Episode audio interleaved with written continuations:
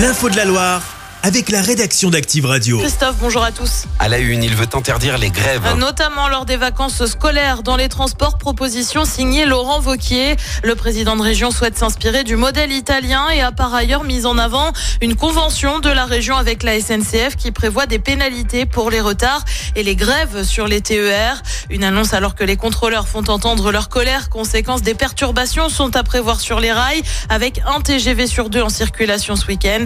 Ça coince aussi au niveau des TER. Et puis lui appelle à poursuivre le dialogue face à une autre colère, celle des agriculteurs. À une semaine du salon de l'agriculture, Gabriel Attal demande au préfet de se rendre euh, dans des exploitations ce week-end.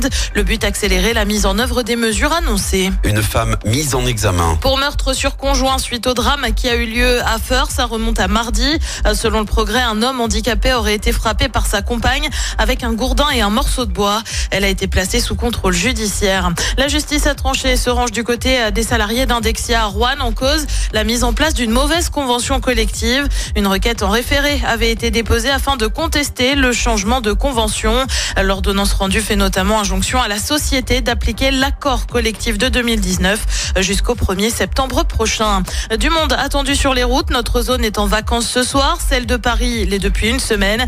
Conséquence, Bison Futé voit orange dans le sens des départs, surtout le quart nord-est aujourd'hui. C'est rouge dans la région demain. Orange dans le sens des retours. La Leaders Cup prend ses quartiers à Saint-Chamond. Oui, les huit meilleurs clubs vont s'affronter tout au long du week-end. Les premiers matchs ont lieu dès aujourd'hui. Seulement, même si la compétition de basket se déroule à l'Arena, il n'y a aucun club ligérien en lice. Alors, quelles sont les retombées économiques d'un tel événement chez nous? Les éléments de réponse avec Fabien Zaghini. Le SCBVG ne sera pas sur le parquet, mais Saint-Chamond va bien sortir gagnant de cette deuxième édition consécutive de la Leaders Cup à l'Arena Saint-Étienne Métropole. C'est en tout cas ce qu'on nous assure du côté de l'intercommunalité qui a encore investi 150 000 euros pour l'organisation de cet événement dans son enceinte de 4200 places inaugurée en 2022. Car pour un euro investi, c'est 4 euros de retombées économiques en hébergement et restauration notamment, avec plus de 12 000 spectateurs durant 3 jours et plus de 700 nuitées. La compétition est diffusée sur Squeak et sur la chaîne L'équipe avec des pics à 500 000 téléspectateurs lors de la première édition. Le seul regret, c'est donc l'absence d'un représentant ligérien. La chorale de Rouen joue son maintien en Betclic Elite et n'est donc pas parvenue à prendre l'un des 8 billets à l'issue de la phase allée. Et Saint-Chamond n'a pas franchi le premier tour de la compétition en Pro B. Dans la finale se disputera un lever de rideau dimanche en début d'après-midi. Il ne reste que quelques places pour la journée de vendredi. Le week-end est d'ores et déjà à guichet fermé. Et les infos et horaires des matchs, c'est sur activeradio.com. Et puis il y a aussi du foot à suivre ce week-end.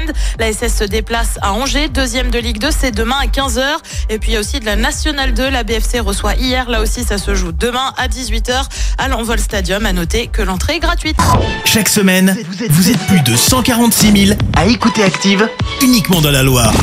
L'actu locale, les matchs de la SSE, les hits, les cadeaux, c'est Active. Source Médiamétrie, IR local, habitude d'écoute en audience semaine dans la Loire des 13 ans et plus, de septembre 2021 à juin 2023.